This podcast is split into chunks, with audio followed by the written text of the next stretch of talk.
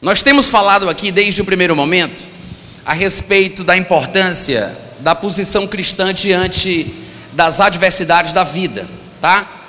Os problemas que surgem, os ataques de Satanás, as investidas que ele levanta contra nós.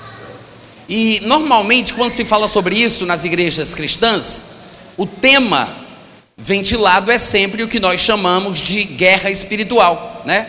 A batalha espiritual, guerra espiritual. E realmente existe uma guerra espiritual, mas eu quero lembrar que a guerra espiritual bíblica, aquela sobre a qual nós temos falado aqui desde sempre, não é aquela luta desesperada, desequilibrada contra Satanás, na tentativa de vencê-lo em alguma área específica da nossa vida. Eu sei que existem crentes que vivem assim, desesperados, com a sensação de que estão debaixo de um fogo cruzado, sempre atacando ou sendo atacados por Satanás. E tem até medo de fazer alguma coisa porque ficam receosos de sofrer algum tipo de represália da parte do diabo. Como é a palavrinha que eles chamam, hein? Tem um nomezinho que Satanás dá o rebote? Não. Como é a palavra, Mônica? Retaliação, ô oh glória! Essa é a palavra. De vez em quando tem um crente que surge com esse negócio, né? Irmão, tem que estar preparado, porque senão vem a retaliação do bicho ruim, do, do diabo, de Satanás. Irmãos, Satanás é o que ele é desde sempre e você não precisa fazer nada para ele ser mal. Ele sempre vem para matar, para roubar e para destruir. Você não precisa ter medo do diabo. Lembre-se, em Jesus Cristo você é mais do que vencedor. Amém, gente? Se nós pudéssemos resumir, em meio a tantas coisas que podem ser ditas a respeito do assunto, se pudéssemos resumir o que de fato é a nossa luta contra Satanás, eu poderia dizer que se resume na resistência, tá? Três textos nós citamos aqui do Novo Testamento que mostram isso de forma clara. Em 1 Pedro 5, 8 a 9, ele fala sobre Satanás como nosso adversário, que anda ao redor procurando alguém a quem possa tragar, ao qual devemos resistir. Devemos o quê? Resistir. Como é que é? Resistir. Fala mais alto. Resistir. Resistir. Qual é a luta? Resistência. Resistir é a nossa parte. Ele é quem tem que se preocupar em buscar planos, estratégias, subterfúgios, recursos, meios de nos atacar e tentar nos vencer. É ele que tem que estar preocupado com isso, gente, não somos nós. O que nós tínhamos que fazer para experimentar a vitória, não éramos capazes, mas Jesus já fez por nós. Jesus nos deu a vitória garantida, e é por isso que a Bíblia nos chama de mais do que vencedores. Mas quando ele vier, com alguma ideia, alguma sugestão, algum ataque, seja de que ordem for, o que nos compete é resistir. Todo mundo entendeu? Em Tiago, capítulo 4, versículo 7, ele diz: Sujeitai-vos a Deus e resisti ao diabo. E ele o quê? E Satanás o quê?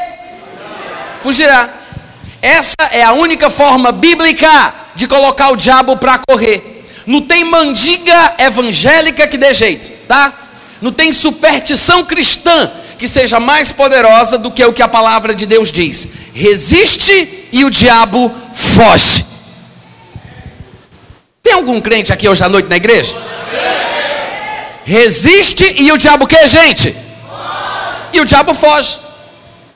Em Efésios capítulo 6, que eu espero que seja o último texto que a gente vai ler na mensagem de hoje à noite, não agora, mas daqui mais para frente, se Deus quiser e eu conseguir também. Mas em Efésios 6, no versículo 13, Paulo diz exatamente isso: Tomai toda a armadura de Deus, subentendendo que existe uma luta, que existe um combate, uma guerra, mas ele diz: para que possais resistir no dia mau. Quantos estão percebendo que a tônica bíblica para a guerra contra o diabo é a resistência. Você percebe isso? Resistir é simplesmente ficar firme, não arredar o pé, não abrir mão da sua posição, dos seus direitos e dos seus privilégios em Cristo Jesus. Não precisa tentar reinventar a roda, não tem que buscar chifre em cabeça de cavalo, é só ficar firme em Cristo quando Ele vier. É ele que se preocupa em atacar. É ele que se preocupa em querer destruir. É ele quem anda ao redor procurando alguém a quem possa tragar. O que é que o crente faz? Fica firme. Parece simples. Eu sei que tem muito crente metido a besta que quer ser mais espiritual do que a palavra de Deus. Mas não tem como, gente, sermos mais espirituais do que aquilo que a palavra de Deus diz. Buscar revelação em Deus, buscar a direção em Deus, coisas extraordinárias ao que já está escrito, é até perigoso. Porque quem quer muito ouvir a voz de Deus, acaba ouvindo a voz do outro lado. Existem muitos tipos de vozes no mundo e nenhuma delas é sem significação.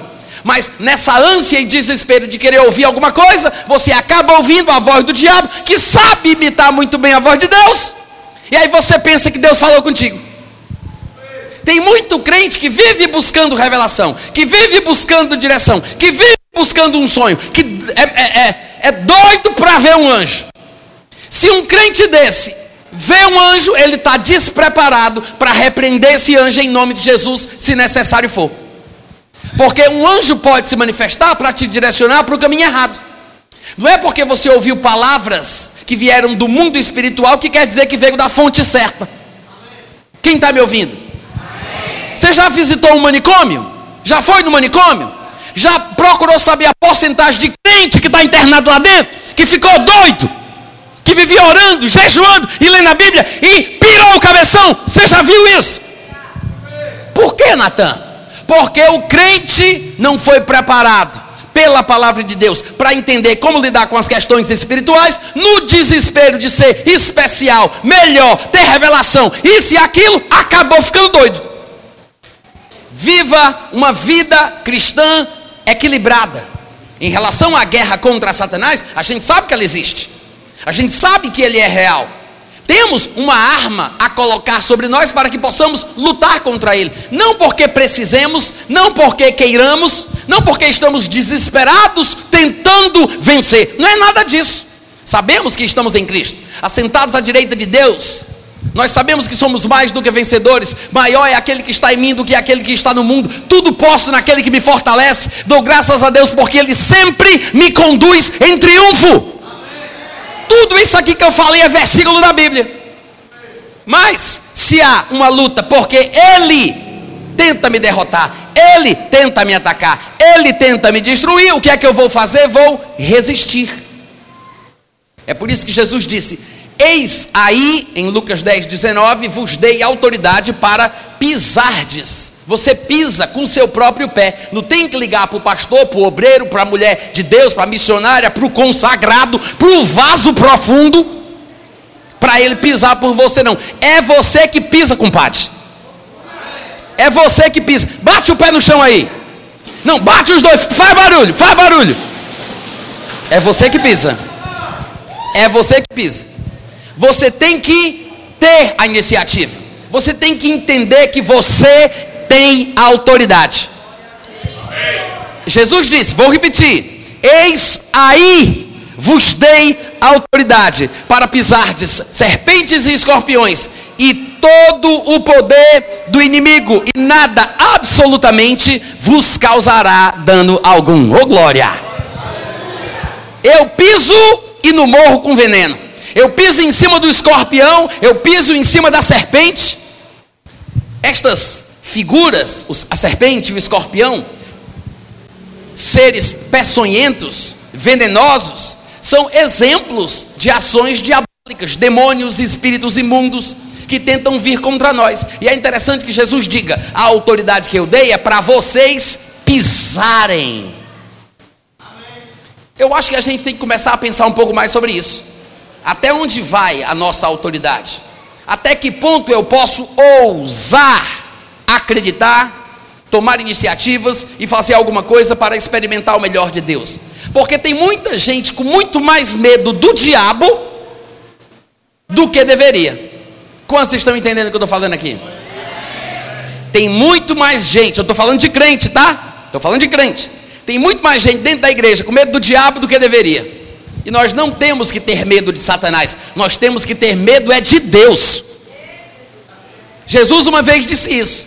Não tenham medo dos homens que podem matar os corpos de vocês e não tem mais capacidade para fazer coisa nenhuma. Jesus pensando sempre mais elevado, sabendo que a vida é muito mais do que o corpo, que há muito mais no pós-morte, que não é o fim, é o começo. Ele diz: Isso não significa nada. Não tenha medo de alguém que só pode matar o seu corpo. Você tem que ter medo daquele que, além de matar o corpo, ainda tem autoridade para lançar no inferno.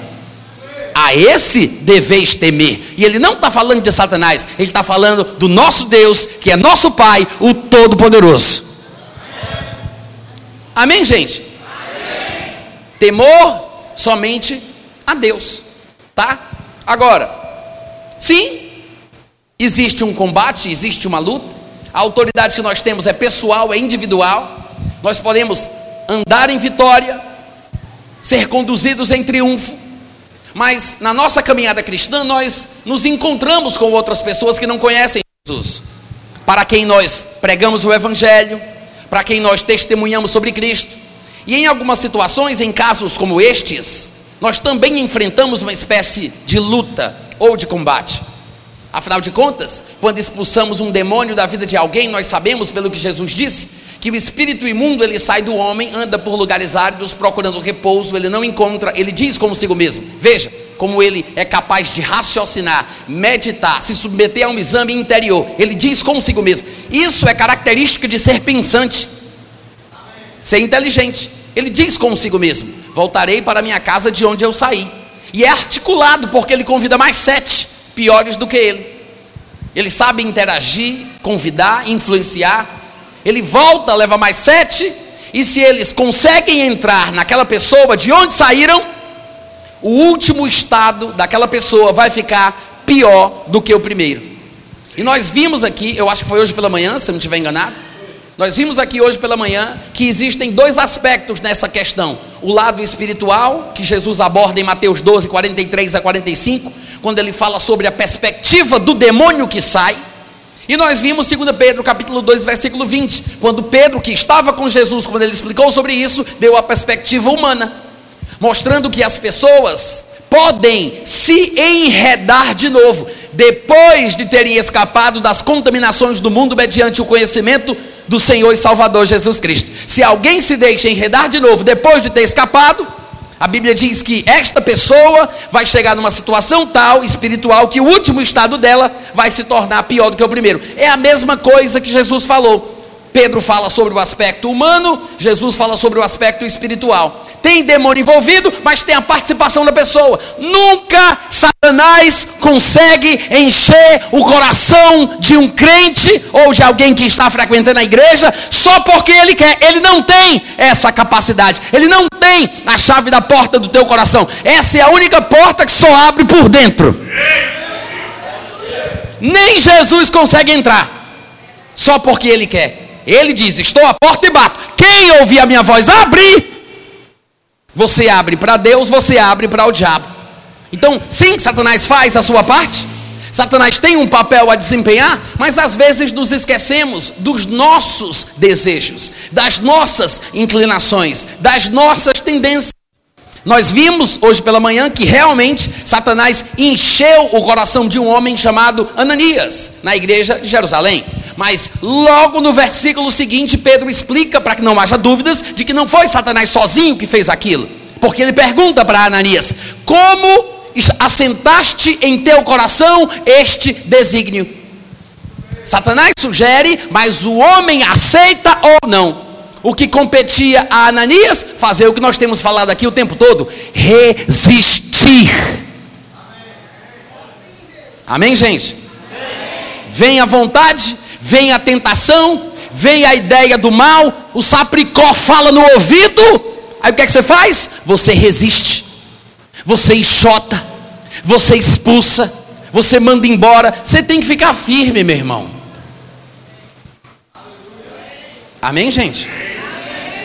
Essa é uma guerra verdadeira. Não da forma que o pessoal muitas vezes ensina, em conferências, simpósios, seminários e livros de guerra espiritual. Mas essa é a guerra verdadeiramente bíblica. E é interessante falar um pouco sobre essa esse aspecto do convívio com outras pessoas que precisam da nossa influência para que elas sejam libertas. Eu sei que existe o lado individual e pessoal, mas existe esse lado também, onde nós somos seres de utilidade pública, porque nós transformamos a nossa cidade, o nosso país, de pior para melhor. Somos nós quem vamos transformar o Brasil e virar ele de cabeça para cima, amém, gente? Com a nossa influência. Eu não estou falando de revolução social, eu não estou falando sobre isso, eu estou falando sobre vida cristã e pregação do Evangelho. Em 1 Timóteo capítulo 2, versículo 4, Paulo disse: Deus deseja que todos os homens sejam salvos e cheguem ao pleno conhecimento da verdade. É da vontade de Deus, tá? Deus deseja que todo mundo seja salvo. Nem todo mundo vai ser salvo, porque não é só porque Deus está querendo que a coisa acontece. A vontade de Deus não se realiza na terra só porque Ele está querendo.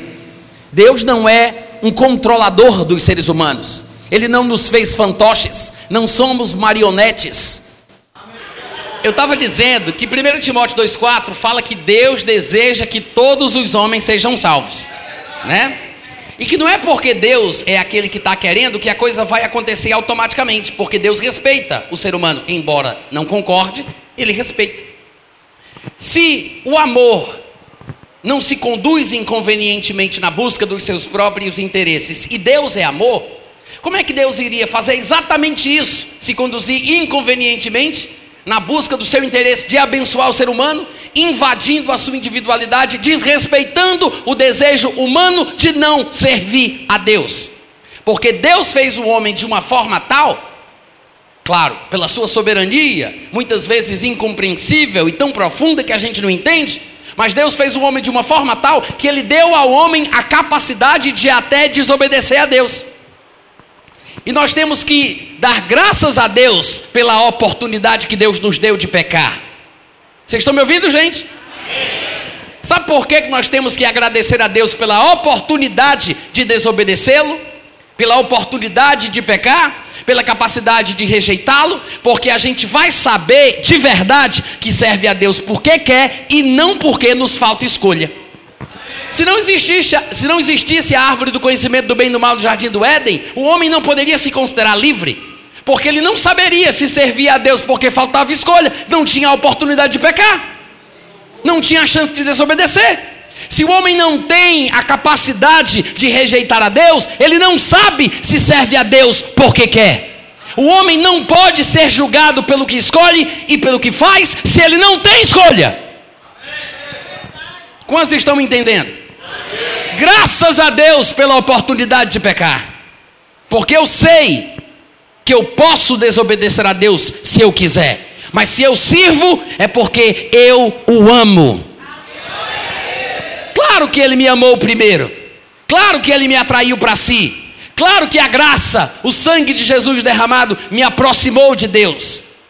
Mas se eu vou ser julgado pela minha vida, pelas minhas obras, e vou prestar contas de mim mesmo diante de Deus, eu tenho que ter alguma responsabilidade, meu Deus do céu. Amém, irmãos? Então, sim, Deus quer que todo mundo seja salvo.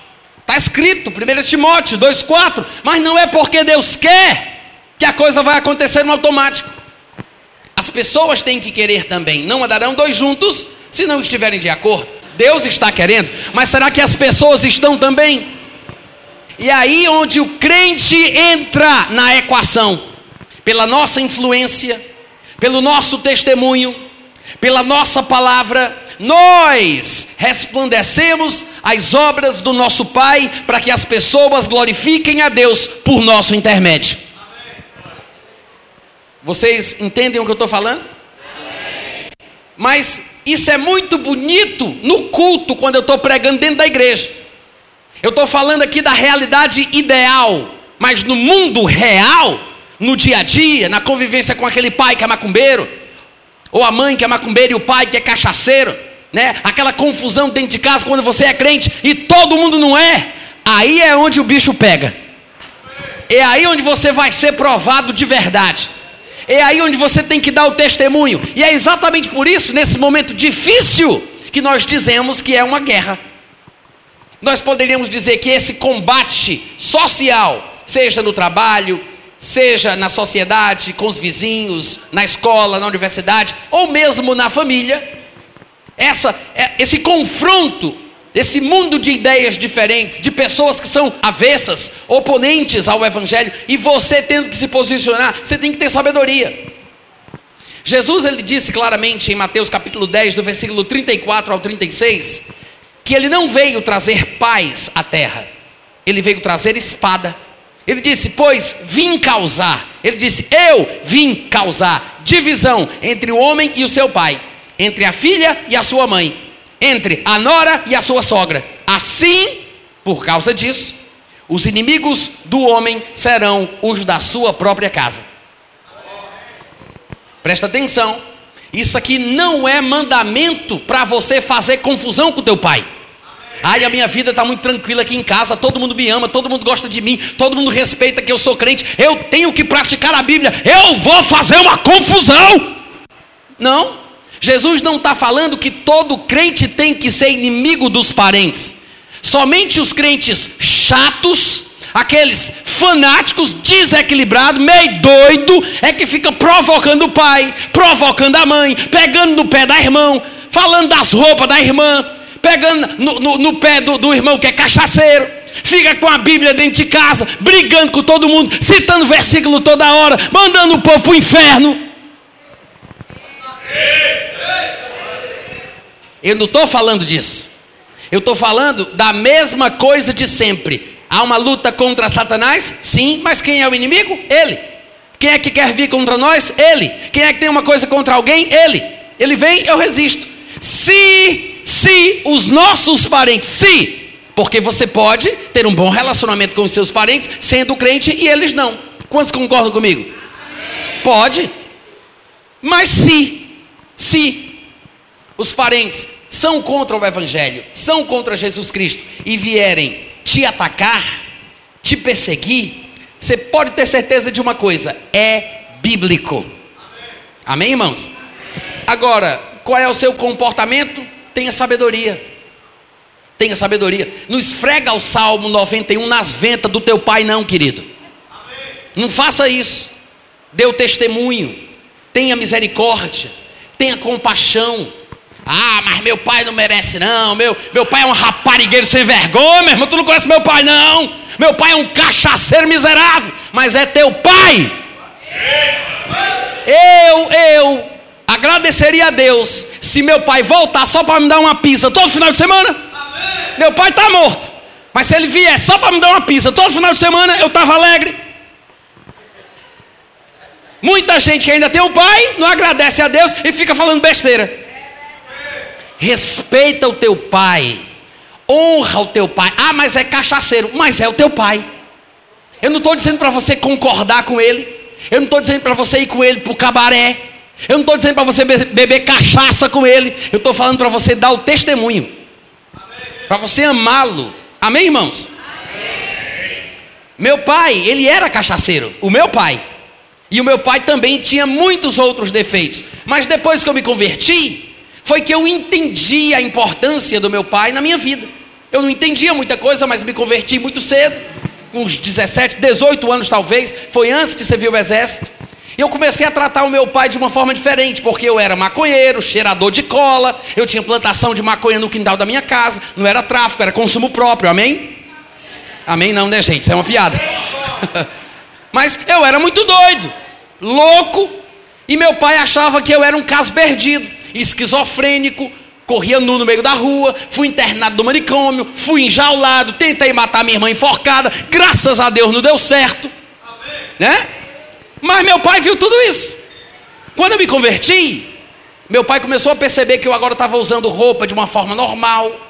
Né? Eu colocava meia, eu não bebia mais água na boca da garrafa, meu cabelo não batia mais no ombro, tirei o brinquinho da orelha, né? comecei a me comportar diferente, comecei a fazer cursos profissionalizantes, comecei a correr atrás de emprego, comecei a virar um homem devagarinho, devagarinho, devagarinho.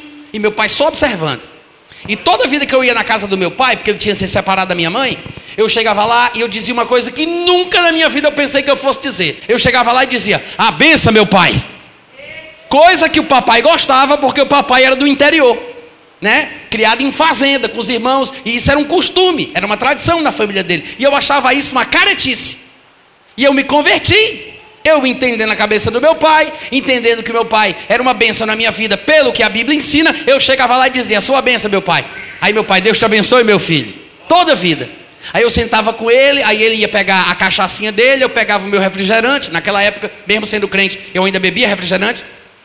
Aí eu sentava ali, aí, be aí bebia o meu refrigerante.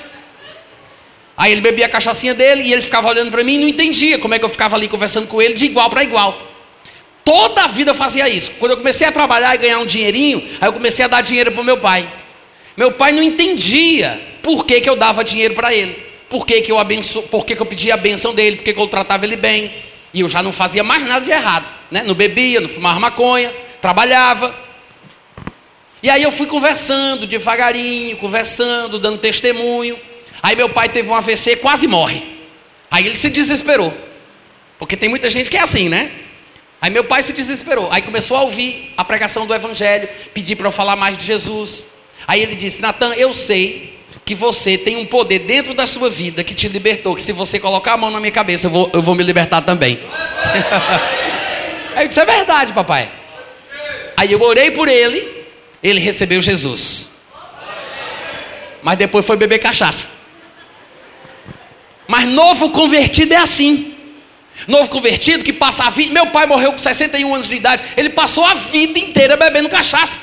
Desde pequenininho no interior de Jaguaratama. Meu pai bebeu cachaça a vida inteira, gente. Como é que eu podia me iludir? Eu não tinha esse pensamento. Como é que eu poderia me iludir que meu pai ia superar o vício do álcool da noite para o dia? O homem passou a vida bebendo, recebe Jesus hoje. No outro final de semana, ele não vai tomar um gole escondido? Vai. É novo convertido, gente. É novo convertido. Vocês têm que entender que quando a pessoa se converte hoje, ela vai fumar o cigarrinho dela amanhã. Vai beber a cachaçinha dela amanhã. Quanto mais ele se firmar na igreja, mais com vergonha ele vai ficar de fazer isso. Aí ele começa a esconder o cigarro. Não é que ele para de fumar, ele esconde que fuma. Ele esconde que bebe. Claro que é errado, ele sabe que é errado, é por isso que ele está escondendo. Mas você não pode chutar uma pessoa dessa para fora da igreja. É uma luta, a convivência, a pregação, o testemunho, o discipulado. É um tipo de luta, mas você tem que passar, você tem que ter paciência. Se meu filho fizer cocô, eu, meu filho de dois anos de idade, se ele fizer cocô, eu coloco ele no lugarzinho certo, limpo o cocôzinho dele, lavo ele na bacia, aí eu jogo a água da bacia fora. Mas eu não jogo a água da bacia com o menino junto. Eu não jogo a água da bacia com o menino junto. Mas tem muita gente fazendo isso na igreja. Não tem sabedoria para lidar com os problemas dos pecados e dos vícios dos novos convertidos. Ou vai ver que é um velho convertido, mas está tão preso no círculo de mau hábitos que ele não consegue se livrar. É a luta pessoal dele com a qual ele vai lutar. Ele vai ter que vencer. Nós estamos aqui para ajudar. Ajudar mostrando que amamos e ajudar brigando também repreendendo também, dando carão também, dizendo que está errado também. É uma forma de ajudar. Amém, gente? Agora, a gente tem que ter paciência e sabedoria para não estragar a obra que Deus está fazendo naquela vida. Com o nosso preconceito, com a nossa carnalidade, a nossa falta de amor. Aí as pessoas dizem assim: ah, Natan, mas eu até perdoava se a pessoa merecesse. Eu até teria misericórdia se ela merecesse. Ela não faz por onde? Gente, quem merece misericórdia, não é misericórdia que a gente está dando. Misericórdia é para quem não merece. Você não perdoa quem fez uma coisa boa por você. Você não perdoa uma pessoa que te abençoou com 10 mil reais. Você não perdoa alguém que te faz bem. Você perdoa quem não presta. Você perdoa quem peca. Você perdoa quem não merece. Parece que tem muito crente que tem dificuldade para entender isso. Vocês estão me ouvindo? É uma luta? Claro que é. É uma luta você ser perseguido, caluniado pelos próprios parentes, pela mãe, pela irmã, pelo pai, pelo primo, pelo tio. E daí?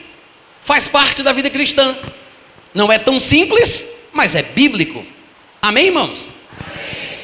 Os inimigos do homem podem ser, não é um mandamento. Jesus não está dizendo, Vão ser. E se não for, é porque não é crente de verdade. Se o caba se converte e tem amizade com os parentes, isso não é crente de verdade. Jesus não está dizendo isso. Ele não está dizendo isso. Ele está falando de forma genérica. Pode acontecer. Se acontecer, haja com sabedoria. E alguém poderia se perguntar nesse momento: tá, Natan, entendi, legal. Pai, mãe, irmão e marido. Eu não nasci grudado com ele, né? Não tem como você deixar de ser irmão do seu irmão, nem filho do seu pai. Mas e o marido? E a esposa? Aquele marido que é mais grosso do que papel de enrolar prego. É um cavalo batizado. Bom, pelo menos dá para dar graças a Deus que já foi batizado o cavalo, né? Mas tem muito marido que é assim mesmo, eu sei disso. E tem muita mulher que me pergunta às vezes, Natan, se ele quiser me bater, o que é que eu faço? Até isso eu tenho que ensinar, né? Corra, querida. Corra. Ligue para a polícia. Chama o pastor, esse homem graudão aqui que está aqui na frente, com mais cinco machos cheios do Espírito Santo, para impor a mão sobre ele. Chama, é, chama a polícia, tá? Lei da Maria na Penha desse safado sem vergonha, endemoniado, que está com cão nos coros. Doido é o homem que bate mulher, porque pode morrer envenenado no próximo almoço. É verdade ou não? Cuidado, viu, irmã? Se empolga muito não. Isso é só uma, é só uma ilustração. Mas presta atenção, gente. Presta atenção. Se o marido consente em viver com a mulher que é crente, Presta atenção. Se o marido é incrédulo, mas ele aceita a mulher como crente, a crente é ordenada a não deixar o marido. Está escrito. 1 Coríntios, capítulo 7, do versículo 10 ao versículo 16. Às vezes a gente esquece, né? Mas no versículo 10, Paulo diz: Aos casados ordeno não eu, mas o Senhor, falando de casais crentes. E ele diz: Quem dá a ordem é Jesus Cristo. Ele diz: a mulher não se separe do marido. Agora, se ela vier a se separar, que não se case ou se reconcilie com o marido, quando os dois são crentes. Agora, e que o marido, da mesma forma, não se separe da sua mulher. Aos mais, digo eu, não Senhor. O que é que Paulo quer dizer com isso? É porque Paulo pregava e ensinava com base nas revelações de Jesus Cristo. Tudo o que ele dizia era por revelação. Quando não havia revelação, ele dava o seu ponto de vista com base na inspiração do Espírito Santo. Então ele diz: Jesus não falou sobre essa situação, mas eu vou falar. Que situação? Primeiro ele fala sobre casais crentes. E aí no versículo 12 ele diz: aos mais. Eu sei que quando ele diz aos casados, no versículo 10, ordeno eu, não o Senhor, aliás, ordeno não eu, mas o Senhor, e quando ele diz no 12 aos mais, poderia parecer que Paulo está falando sobre solteiros, desquitados, divorciados, porque no 10 ele diz aos casados e no 12 ele fala aos mais. Ou seja, quem são os outros se não são casados? Aí a pessoa pensa, desquitado, divorciado, mas não é. Ele está falando de casados no versículo 10 e ele está falando de casados no versículo 12. A diferença é o tipo de casamento. No 10 ele diz que há uma ordem de Jesus para quando os dois são crentes, que não pode haver separação. Pelo menos não de forma banal, por qualquer motivo. Mas no 12 ele diz aos mais, ou seja, onde o casal é misto, um é crente e o outro não é. Vocês estão me ouvindo, gente? Presta atenção, olha aqui para mim, o pregador sou eu, hein? Um é crente e o outro não é. Aí ele diz: Aos mais digo eu, não Senhor. Porque Jesus não tratou sobre casais mistos, onde um é crente e o outro é incrédulo. Ele diz: Se algum irmão tem mulher incrédula e ela consente em morar. Psst, ei, Yuri. Yuri. Ele diz: Se algum irmão tem uma mulher incrédula e ela consente em morar com ele, olha o que diz: não a abandone. Gente, olha aqui para mim, presta atenção. Ele disse: se um crente é casado com uma mulher incrédula e ela o quê? E ela o quê? Consente em morar com ele. Quem é que tem que consentir? É o crente ou o incrédulo? Quem? O incrédulo. Porque tem muito crente que pensa que o incrédulo não tem vez, não tem voz, não tem querer. E é interessante que a Bíblia mostra o respeito pela vontade do incrédulo, né?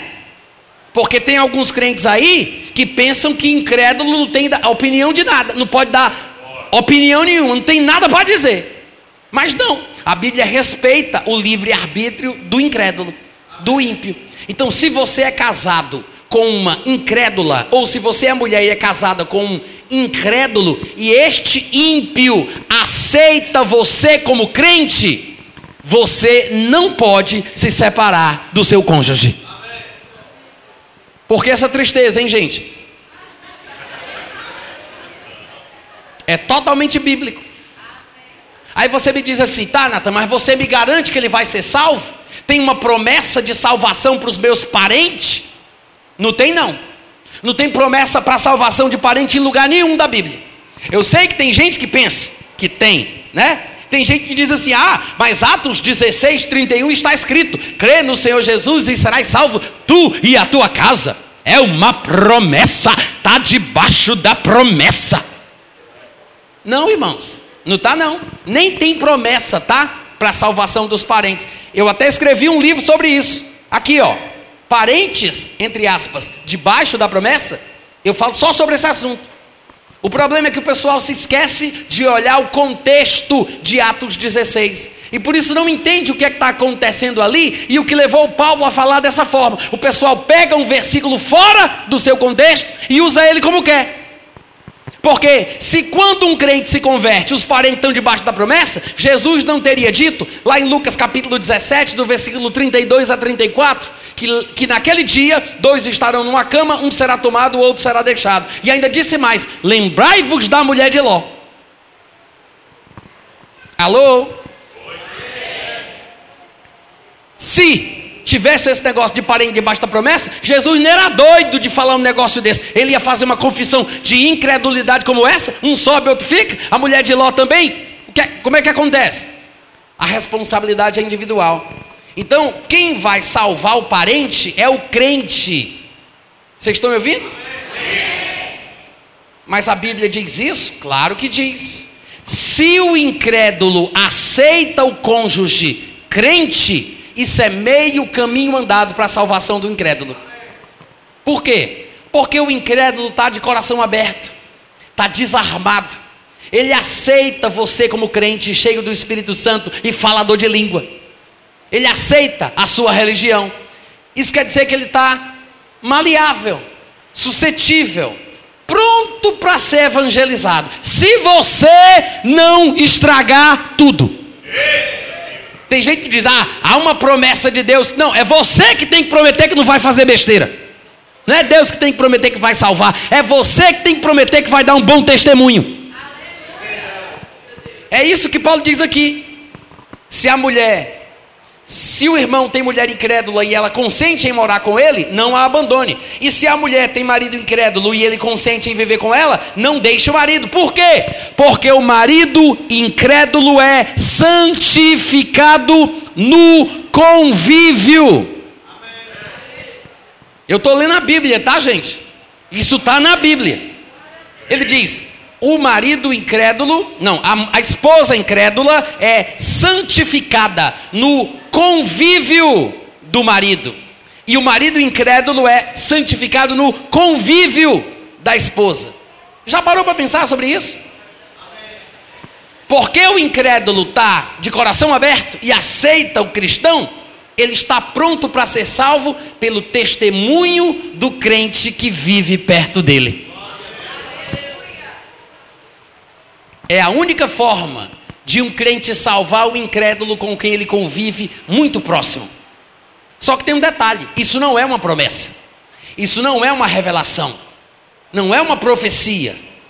O que significa que pode ser que dê certo, pode ser que ele seja salvo, mas pode ser que ele não seja, porque não tem promessa de que o marido incrédulo vai ser salvo, não tem promessa de que a esposa incrédula vai ser salva. Aí você me pergunta, tá, Natan, e se o marido incrédulo, se a esposa incrédula quiser ir embora? Paulo já responde, ele diz: se o descrente, no versículo 15 de 1 Coríntios capítulo 7, se o descrente quiser apartar-se, que se aparte. Como é que é? Se o descrente quiser, mais uma vez, o respeito pela vontade da pessoa humana, não importa se é crente ou incrédulo. Vocês estão me ouvindo, gente?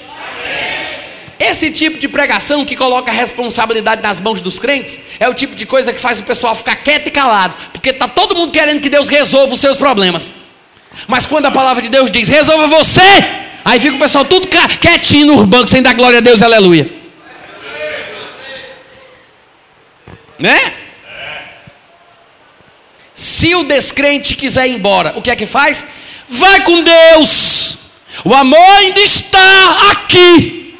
Vai com Deus. É isso que o crente tem que fazer. Quer se apartar? Se aparte. Não é culpa do crente. Não foi você que botou ele para correr. Você não ficou, in, in, in, como é que chama?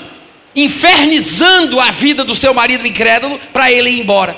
Tem muita mulher crente que diz assim: Ah, meu marido não presta, não. Só que eu não posso me separar dele para casar com outra pessoa. Mas parece que a Bíblia diz que se ele me trair, eu posso cair. Eu acho que eu vou contratar uma prostituta para ele cair com ela para eu poder ficar livre. Uma crente como essa, gente, não é o demônio que entra nela, não, é ela que entra no demônio. De tão perversa que ela é. Se o descrente quiser se apartar, o que é para fazer, Paulo? Esse é um, é um assunto importantíssimo, porque de vez em quando, quando a gente vai pedir conselhos a alguns que estão por aí afora, querendo aconselhar a igreja de Deus na luta espiritual que elas enfrentam em casa, na guerra, né, com o marido incrédulo, isso e aquilo outro. Aí o que é que o conselheiro diz? Ele diz: "Minha irmã, persevere. Lute por essa vida, não abra mão do seu marido ore, jejue, interceda, fique na brecha. Mas se o marido foi para o mundão raparigar e beber, beber cachaça, essa mulher crente, vai ficar esperando esse homem para quê? Vai orar para um marido desse voltar para quê? Para quê? Para quê que uma mulher crente quer um homem desse? Quem é que está me ouvindo aqui? Não tem sentido. Não tem sentido. Ah, Natan, é porque o casamento é uma coisa sagrada. Se é sagrada, não suje ele de lama com essa porcaria.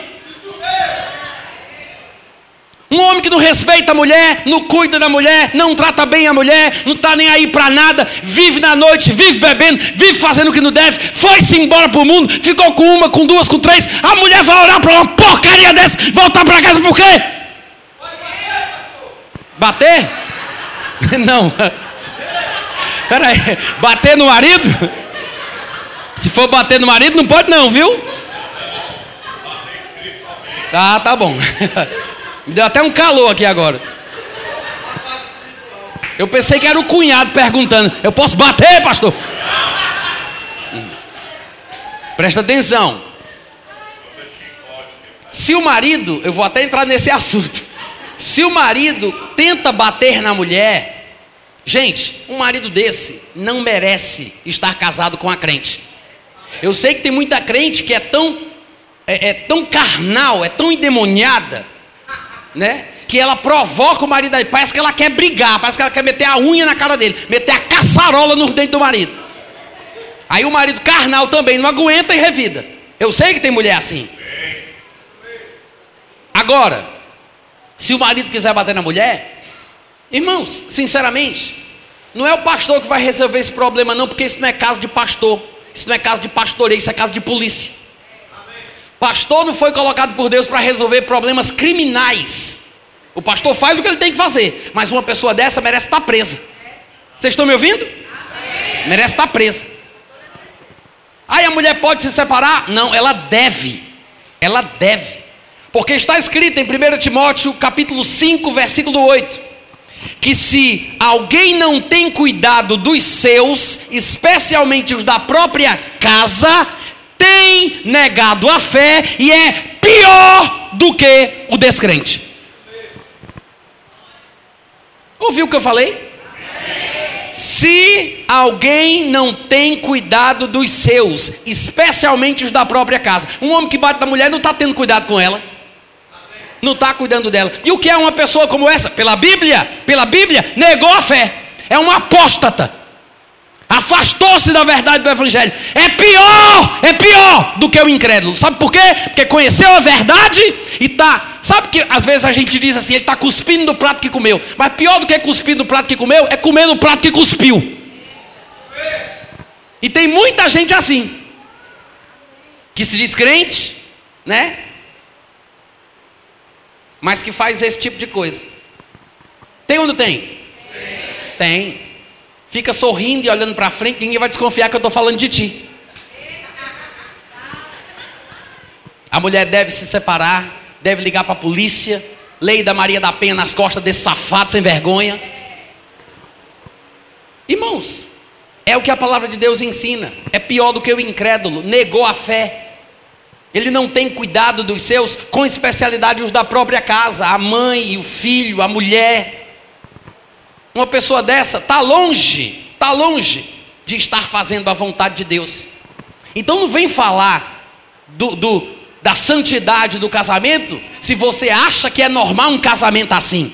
Ah, mas o casamento é santo, não posso me divorciar. Não, você. Se, primeiro você tem que saber o que é o casamento. Porque é justamente pelo casamento ser santo que, em alguns casos, é preciso divorciar. Quantos estão entendendo? A não ser que você queira apanhar do seu marido até a morte. Ou você queira sofrer e comer o pão que o diabo amassou. Porque ele não te trata como você deveria, ele não te trata como a noiva de Cristo, ele não tem honra por você, não te respeita, não te faz bem, é um endemoniado, possuído por Satanás, e que só te faz sofrer psicologicamente, fisicamente, e você acha que porque o casamento é santo, você quer continuar nesse inferno. Mas isso não é o que a Bíblia chama de casamento. O casamento é santo, mas esse tipo de relacionamento não. Vocês estão me ouvindo? Chama a polícia. Lei da Maria da Penha. Manda ele para a prisão. Lei de restrição. Se divorcia desse canalha. Eu só, eu só devo estar sendo usado por Deus para falar sobre isso insistentemente aqui. Não é possível. Só pode ter gente precisando dessa palavra. Agora, é uma luta, é uma luta. É uma guerra espiritual, né? É uma guerra espiritual. Mas é no convívio que o crente consegue ganhar o incrédulo. Pelo testemunho, pelo procedimento. Quantos estão entendendo? Eu sei que existe uma luta, existe um combate.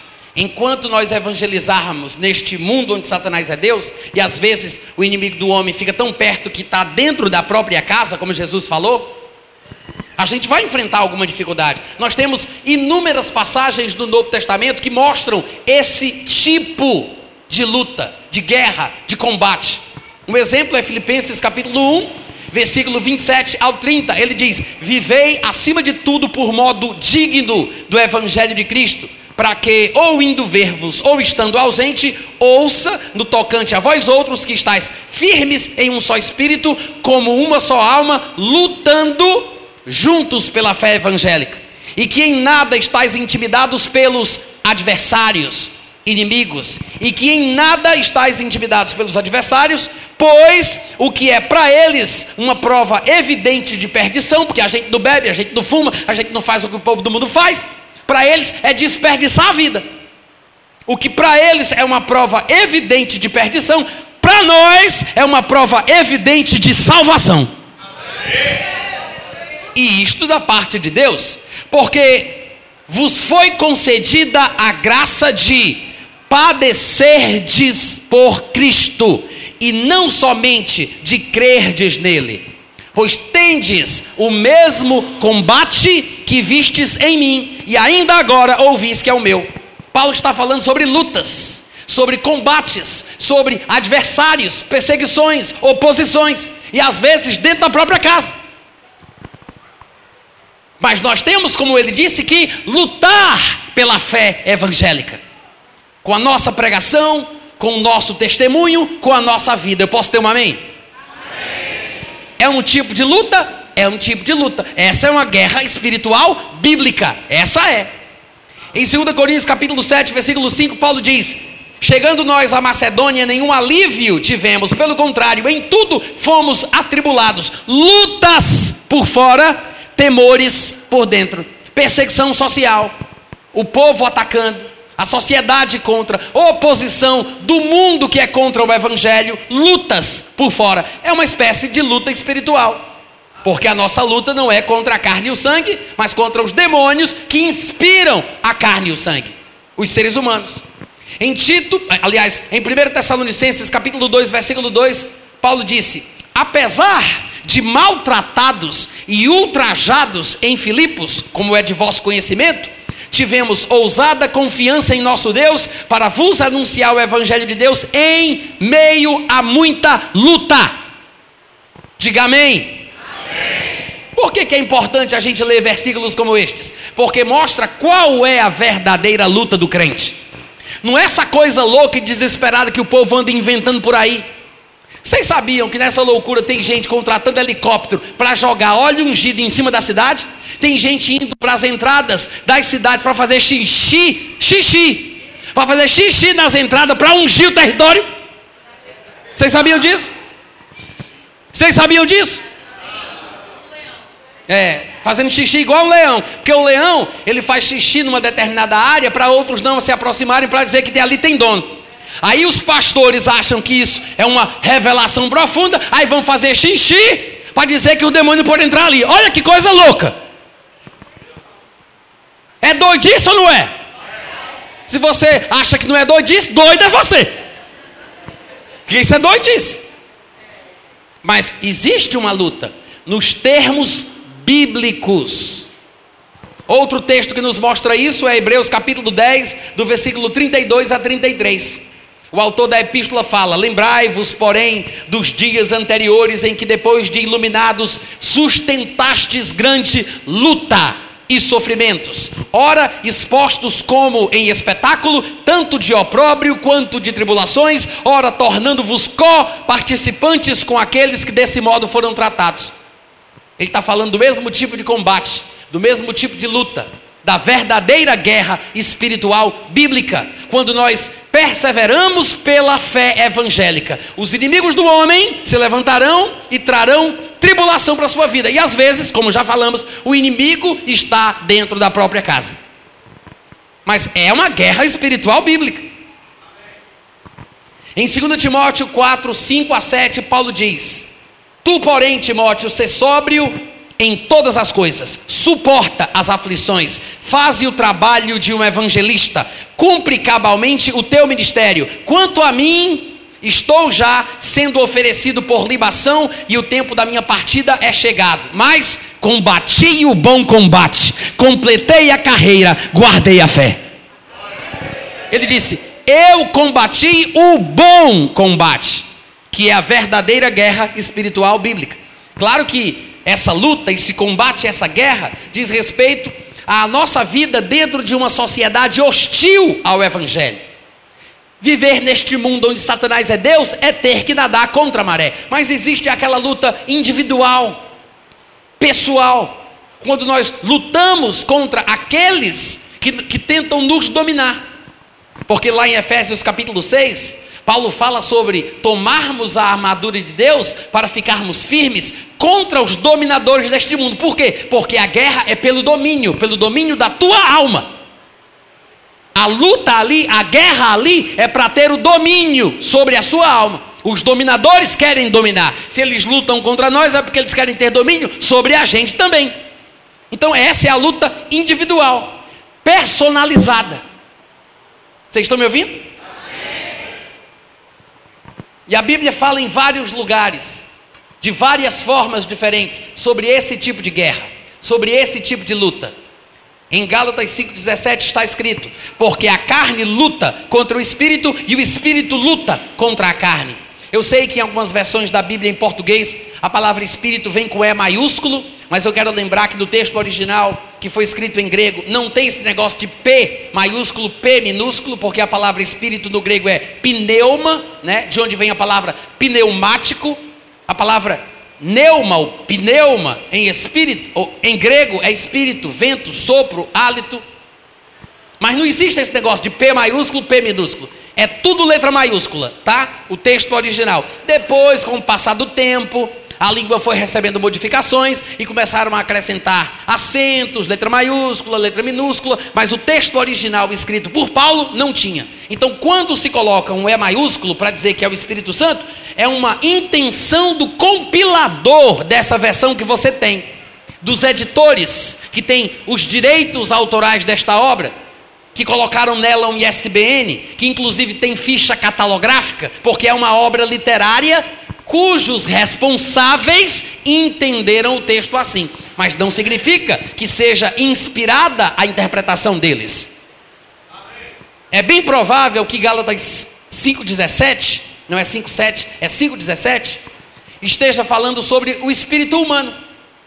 Porque o Espírito Santo não está lutando contra a carne e a carne não está lutando contra o Espírito Santo. Mas o espírito do crente recriado está em constante conflito contra o corpo, a carne, com as suas tendências pecaminosas.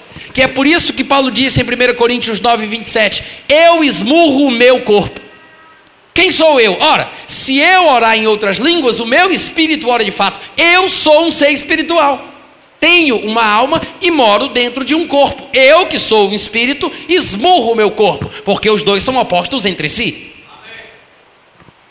É por isso que lá em Romanos capítulo 8, versículo 10, Paulo disse: Se Cristo está em vós, o corpo, na verdade, está morto por causa do pecado, mas o espírito é vida por causa da justiça.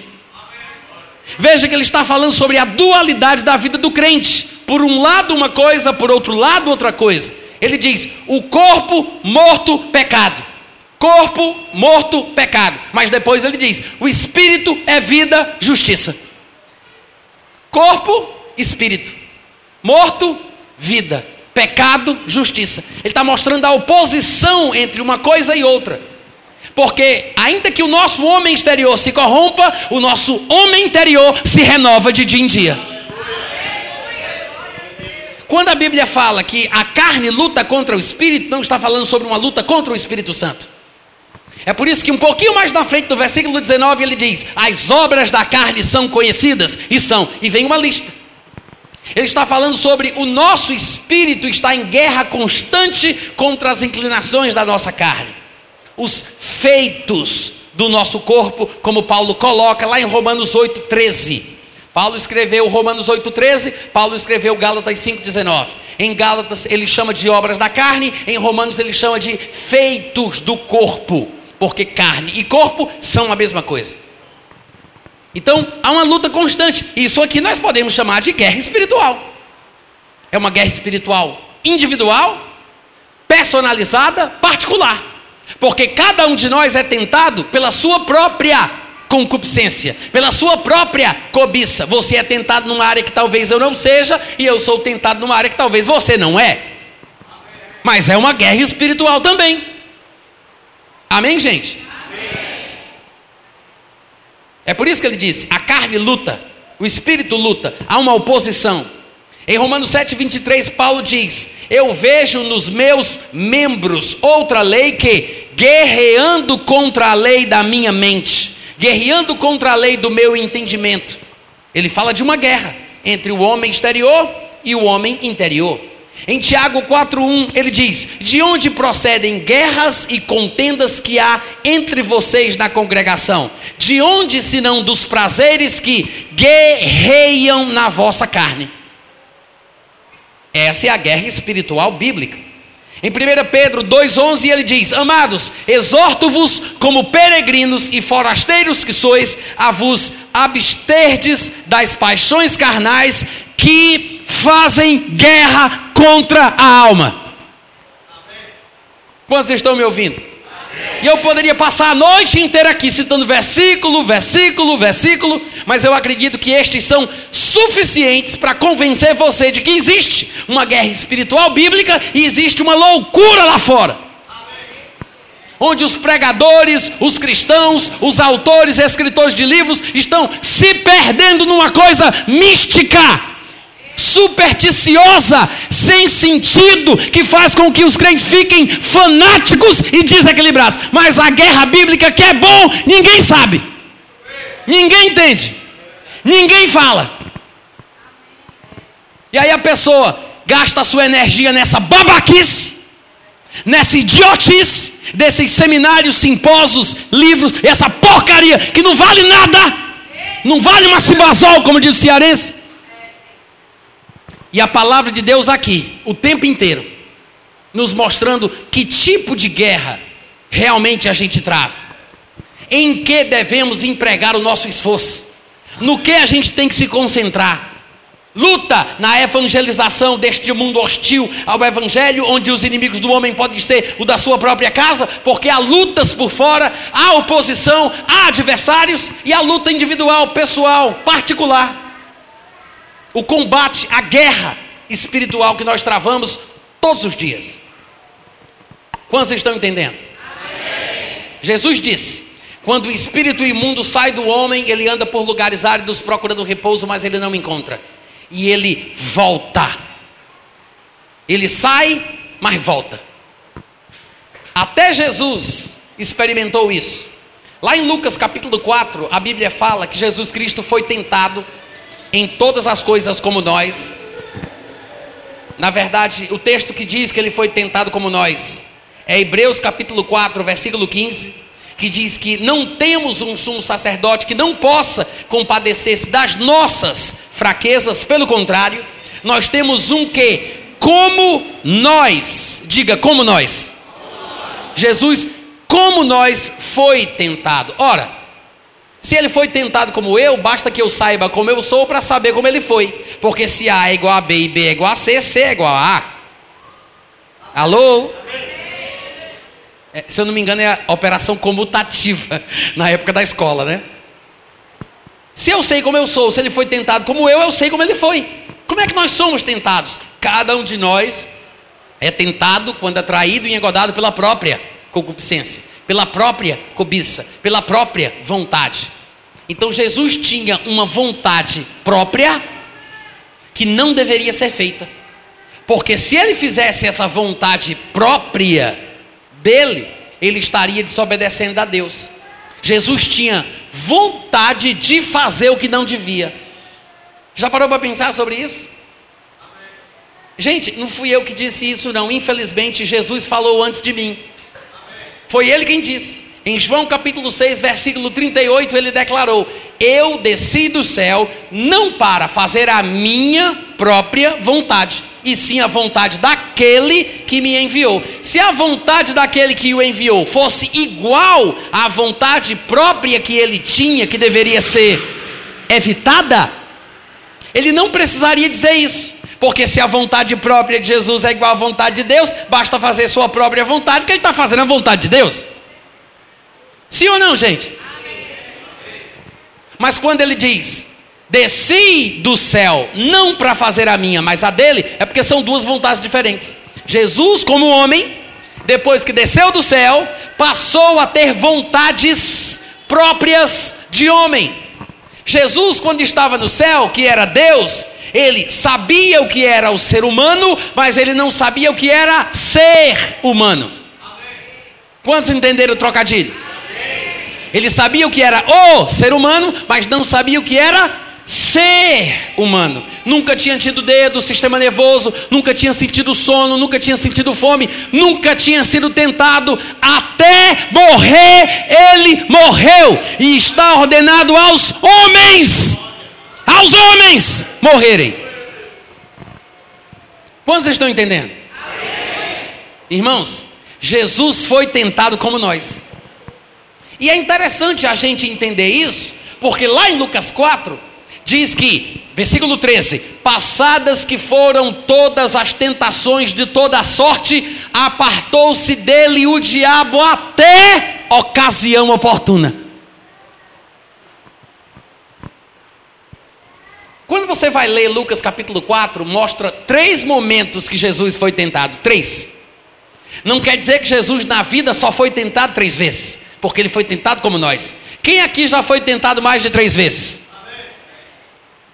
Jesus foi tentado como nós, a vida inteira. Só que quando o diabo vem, o que é que o crente faz? Como? Resiste. Foi exatamente o que Jesus fez. Satanás jogava uma ideia e ele confessava a palavra de Deus, resistindo firme na fé. Satanás dava uma sugestão e ele resistia firme na fé, confessando a palavra.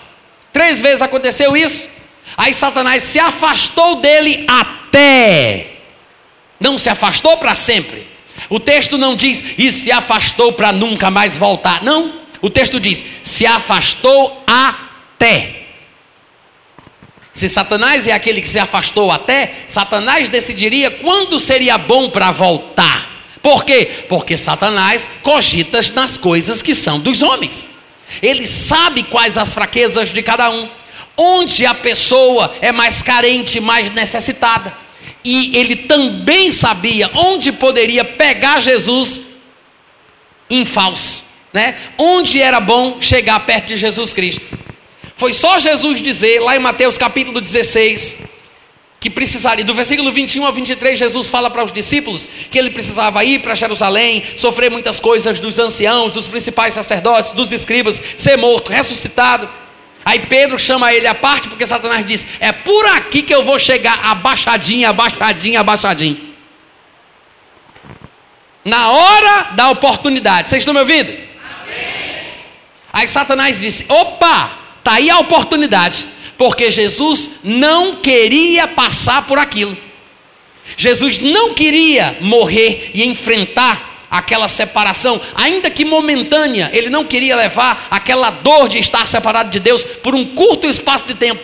Ele seria morto como ferido de Deus, aflito de Deus, amaldiçoado por Deus, porque Deus disse: Maldito seja todo aquele que for pendurado no madeiro, mas ele se fez maldito por nós, e o castigo que nos traz a paz caiu sobre ele. Mas Jesus estava angustiado até a morte, sabendo o que lhe esperava, e não queria passar, não queria passar por isso. Tanto é que lá no Getsemane, três vezes Jesus orou dizendo: Eu não quero, eu não quero, eu não quero. Humanamente falando, ele não queria. Mas a Bíblia diz que ele resistiu até o sangue. Três vezes ele disse: Eu não quero, e três vezes ele disse: Mas que seja o que tu queres, o que tu queres, o que tu queres.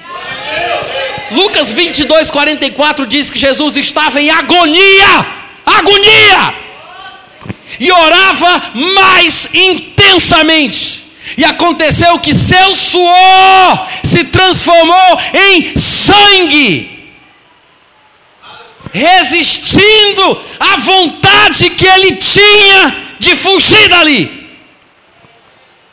Lucas, do, Hebreus 12, 4 diz: Na vossa luta contra o pecado, ainda não tendes resistido até o sangue, fazendo uma menção da resistência de Jesus Cristo. Vocês, na luta contra o pecado, é o que diz o autor da Epístola aos Hebreus, vocês não resistiram ainda até o sangue. Resistiram? Não resistiram. Mas Jesus resistiu até o sangue. Porque a luta é essa, é resistir. Amém, irmãos? Amém. E para concluir, quando Satanás se afastou de Jesus, se afastou até ocasião oportuna. Quando ele disse que iria morrer, sofrer muitas coisas, Pedro ouviu a sugestão do diabo, porque o diabo sabia que era uma boa oportunidade para tentá-lo mais uma vez. E aí, o que é que Jesus diz? Jesus diz: arreda Satanás, olha aqui para mim, presta atenção. Ele diz: arreda Satanás, porque tu és para mim, para mim, uma pedra de tropeço. Ele não disse, tu és uma pedra de tropeço para Pedro, que está sendo usado por ti agora sem nem saber, o coitado. Ele não disse isso. Ele disse, tu és uma pedra de tropeço para mim. Porque era uma oportunidade que o diabo tinha para tentar ele de novo. Então não pense que Jesus só foi tentado três vezes. Embora a Bíblia não registre todas as ocasiões minuciosamente que Jesus foi tentado, não é porque não tenham acontecido, é porque a Bíblia não se importa em falar uma coisa óbvia que todo mundo já entendeu. João disse: Jesus fez muito mais sinais e muitos mais milagres do que os que estão escritos nesse livro. Só estão escritos estes para que vocês acreditem que ele era o Filho de Deus. Se a Bíblia não fala nem de todos os milagres que ele fez, por que vai falar de todas as tentações que ele experimentou? Amém. Quantos estão entendendo? Amém. Efésios 6, versículo 10: Quanto ao mais, sede fortalecidos no Senhor e na, é, é, desculpa, Efésios 6, 10. Efésios, tá? Página 305, aqui na minha Bíblia. Quanto ao mais sede fortalecidos no Senhor e na força do seu poder, revestivos de toda a armadura de Deus, para poderdes ficar firmes contra as ciladas do diabo. Gente, esse texto aqui é um dos textos prediletos dos simpósios de guerra espiritual, é um deles. Mas eu, eu me pergunto se as pessoas percebem os termos que Paulo coloca quando fala sobre a guerra que o crente deve experimentar. Porque ele diz: toma a armadura de Deus, subentendendo que tem uma luta, subentendendo que tem uma guerra. Sim, existe uma guerra espiritual, mas veja o que ele diz: toma a armadura para ficar firme. Toma armadura para quê, crente? para ficar firme. De quem são as ciladas? Do diabo. Não é o crente que tem que buscar estratégia para pegar o diabo desprevenido, para vencer numa área. Não é o crente que tem que acordar de madrugada buscando estratégia para vencer. Não. É o diabo quem está preocupado em armar cilada, tocar estratégia para derrubar o crente. É ele que anda ao redor procurando alguém a quem possa tragar. E o que é que o crente faz? Toma a armadura para ficar firme. Porque a nossa luta não é contra seres humanos, contra a carne e o sangue, e sim contra os principados, as potestades que são dominadores deste mundo tenebroso, contra as forças espirituais do mal das regiões espirituais. Portanto, portanto, Tomem toda a armadura de Deus. Espera aí, ele não já falou sobre esse negócio de tomar toda a armadura de Deus lá no versículo 11? Ele está repetindo, de propósito. Aí ele diz: Tomai toda a armadura de Deus para que possais resistir no dia mal. Ele disse no 11: Toma toda a armadura para que possam ficar firmes contra as ciladas do diabo. E agora ele diz: toma toda a armadura de Deus para que possais resistir no dia mal. Ficar firme é sinônimo de resistir. O dia mal é sinônimo do ataque do diabo. Nem todo dia é dia mal. Embora cada dia traga o seu próprio mal, não é sobre isso que Paulo está falando. Os males dos dias são coisas normais, os afazeres, as preocupações, o dia a dia, mas o ataque do diabo é o que Paulo chama de o dia mal. Por quê? Porque o crente não está debaixo de pressão e de ataque todo dia, os sete dias da semana, 30 dias por mês. Se o crente está numa situação como essa, com certeza ele não está bem espiritualmente. Porque não é normal um crente ficar o tempo inteiro debaixo de pressão no peca, no peca, peca, no peca, peca, no peca. Não é normal. Quantos estão entendendo? Porque existem faces. Começa com a tentação, vira uma obsessão, vira uma opressão, vira uma possessão. São faces. Então, se identifique. Mas o que é importante entender é que você não pode, como crente, estar debaixo de pressão todo dia. Você pode passar uma semana bem, porque Satanás se afasta só esperando a oportunidade. Mas se ele tem oportunidade todo dia, talvez a culpa seja sua. Vocês estão entendendo o que eu estou falando? Você está se expondo demais à criptonita que vai te prejudicar. Então veja o que ele diz: toma a armadura toda de Deus para que você possa ficar firme. Porque ficar firme é sinônimo, como ele diz no versículo 13, de resistir. No dia mal, que é quando Satanás vier, que não vai ser todo dia. Aí ele fala, ainda no versículo 13: E depois de terdes vencido tudo. Ele não disse, e se vencerdes tudo, ele não disse isso. Ele disse, depois de vencerdes tudo. Ô glória!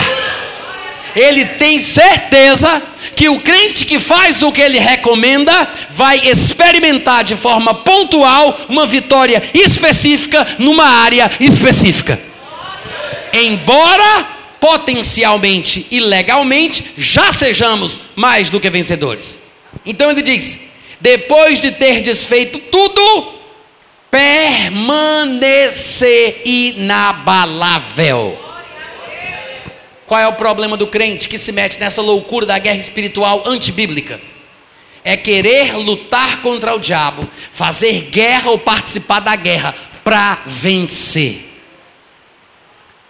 O que Paulo está dizendo aqui é que a gente toma a armadura para ficar pronto para quando ele vier. Porque nem todo dia ele vem, nem todo dia estamos debaixo da pressão, nem todo dia pode ser chamado de dia mau.